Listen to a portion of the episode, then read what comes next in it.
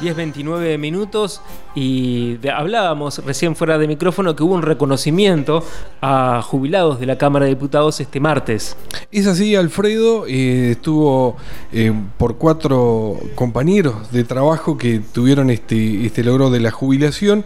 Se trata de Norberto Clausich, quien se desempeñó en el área de taquígrafo, también fue prosecretario de la Cámara por parte de los empleados en un, en un periodo, este, participó en, el, en en la Convención Provincial eh, Constituyente eh, del 2008 como taquígrafo y en el 1994 en la Convención Nacional Constituyente. Exacto. También Mariela Bruno, del área de taquígrafos, eh, que se desempeñó desde que comenzó su carrera en la Cámara de Diputados como taquígrafa y participando también en las dos convenciones, la nacional y la provincial. Mabel Escobar, quien desde que comenzó su carrera también se desempeñó en el área de mesa de entradas. Eh, jubilada ya, flamante, este, todos grandes compañeros como Carlos María Juárez, que el colega en el área de prensa se desempeñó aquí en la Cámara de Diputados. Y estamos en comunicación con él. Bueno, vamos a saludarlo. Caito, buenos días. Hola Jorge, Alfredo, a, los chicos allí, a Franco, Matías también un saludo este, y gratificado realmente estar en comunicación con ustedes. Muchas gracias por muchas gracias y felicitaciones, Caito. Bueno, muchas gracias. Este, bueno, realmente eh, en el final de un camino laboral que este, cuando uno arranca con todo esto parece que nunca va a llegar, pero llega el momento y por supuesto que este, el agradecimiento al presidente de la Cámara, Ángel Giano, a las autoridades eh, por el reconocimiento del que fuimos objeto junto a los otros compañeros que recién mencionaban. Creo que también estaba Mario Buta, pero que no pudo este, asistir, que somos los que nos jubilamos en el en el transcurso de este año 2021, ¿no es cierto? A mí me tocó particularmente este, el último día como activo el 31 de marzo, así que desde allí estamos este, ya gozando de los beneficios de, de, la jubilación, aunque siempre estamos en actividad a través de una, de una consultora que, que también trabaja con diputados, seguimos manejando la prensa de, de, algunos diputados allí del bloque de Cambiemos, porque viste que esto nunca se termina eh, y, obviamente que también significa de alguna manera un entretenimiento para la inquietud que tenemos siempre, ustedes lo saben también porque son, son del palo este, en cuanto a, al trabajo periodístico y en este caso al, a lo que es la difusión institucional.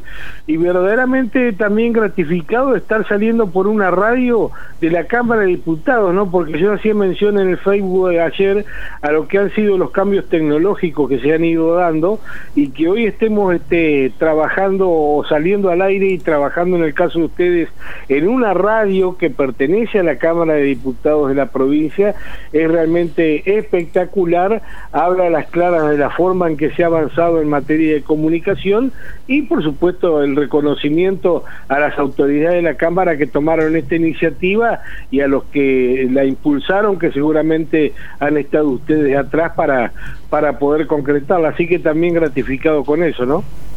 Sí, Gaito, por supuesto. Y, este, este logro de la propuesta y que las autoridades estén abiertas a concretar y expandir la forma de comunicar. Y como bien decías vos, el periodismo nunca se termina, no se jubila nunca, como la locución, el área de la comunicación en general.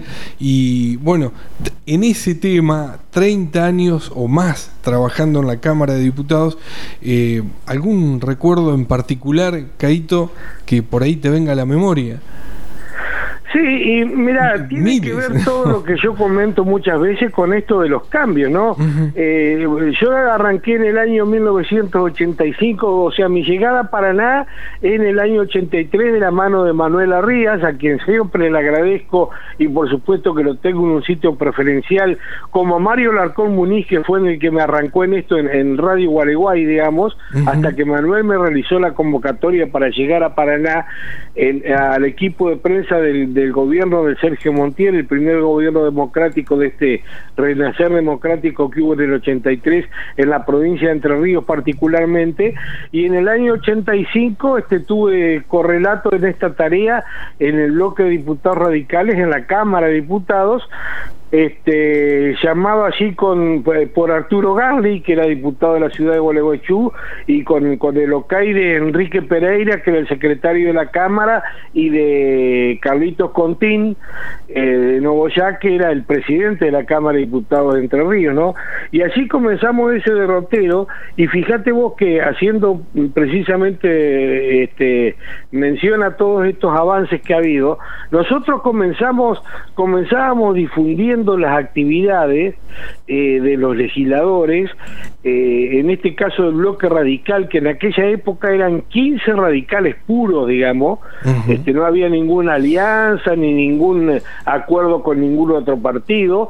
el, el, primer bloque fueron 15 radicales puros, que eran, que eran, que eran la primera minoría, por decirlo de alguna manera, este, y, y trabajábamos con las máquinas de escribir, con las, las Lexicon, las Remington. Las Remington este, Claro, este, corrigiendo cuando te equivocabas con ese papelito que ponía ahí entre la tecla y el papel para pegarle a la letra que se pusiera blanco de vuelta el espacio y volver a corregir. Se sacaban, está bien, no había la diversidad de medios que tenés ahora. Tenía los diarios, los diarios principales cabecera en cada, en cada ciudad, los, los tradicionales que aún siguen saliendo, este, y tenía las radios AM, no existían las radios FM, pero teníamos que hacer una nota, eh, escribir una nota, ¿no es cierto? Por ejemplo, de un proyecto que te decía un diputado, este, difundimos este proyecto. Bueno, vos escribí la nota que el diputado tal presentó el proyecto tal. Le sacaba, qué sé yo, 30 fotocopias, se metían en 30 sobres. Y a difundir, se recortaban papelitos Ah, lo estamos perdiendo, lo estamos perdiendo a, a Caito, creo que ahí se perdió. un problema de su de su teléfono, de su señal, ¿no? Porque acá nos marca como que lo, tenemos conectado, pero no lo podemos escuchar. Qué lástima, porque justo estaba. el, sí, diálogo, escuchando su, su relato de cómo era el trabajo en prensa de la Cámara de Diputados en, en aquel momento. Caito, ¿nos, ¿nos estás escuchando? Lo habíamos perdido, pero ahora retomamos el contacto con él. Sí. Caito, quedamos justo cuando eh, se trabajaba con la Remington. ¿En qué parte nos quedamos, digamos? Cuando se trabajaba con la Remington se tenía que poner en sobre el comunicado de prensa y salir a repartirlo.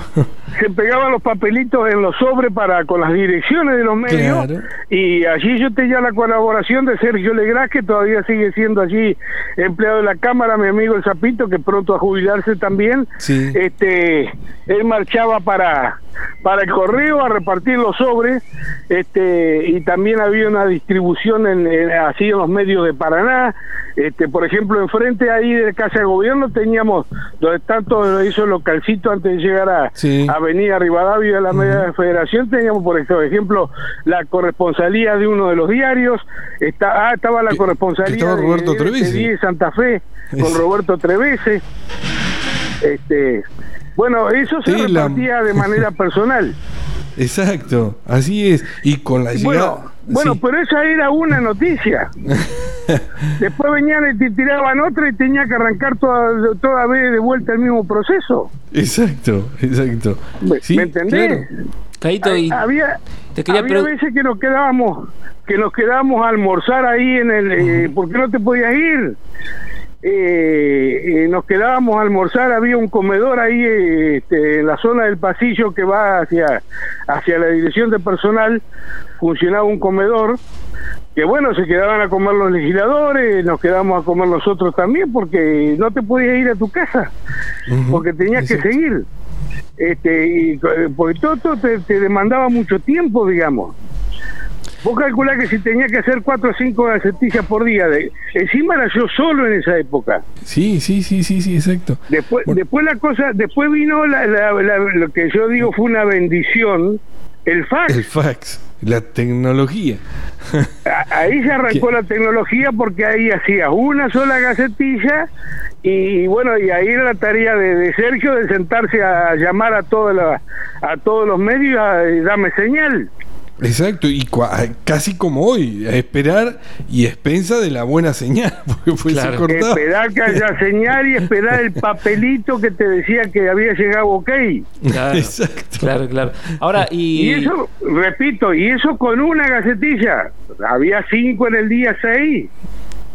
Sí, en, este, en, este, todo este tiempo recordás, eh, en todo este tiempo de tu trabajo ya como periodista en general, no solo aquí en la cámara, ¿qué entrevistas recordás que te hayan quedado en la memoria, que te hayan gustado hacer?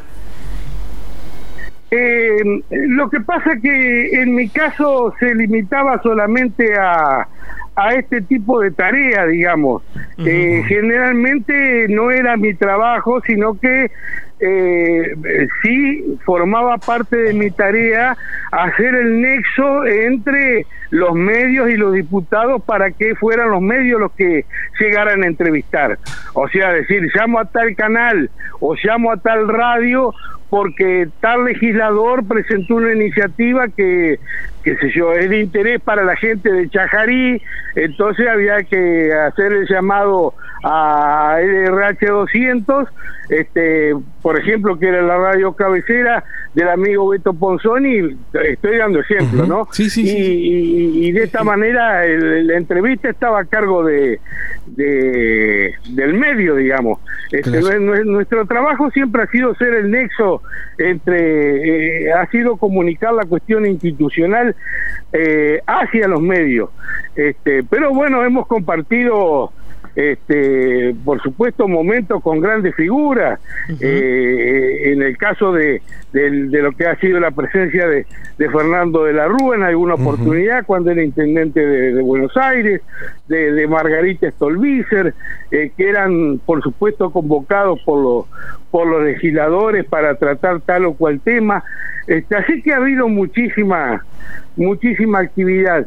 Y posteriormente sí se, eh, se diversificó eh, eh, la actividad hacia otros colegas, ya hubo este, legisladores que comenzaron a, a, traer en los inicios de sus gestiones eh, a sus propios encargados de prensa y ahí fue que, que un poco uno quedó más o menos para para apuntalarlos, para acompañarlos, pero con, con bastante menos actividad eh, que lo que había sido en esos comienzos, ¿no?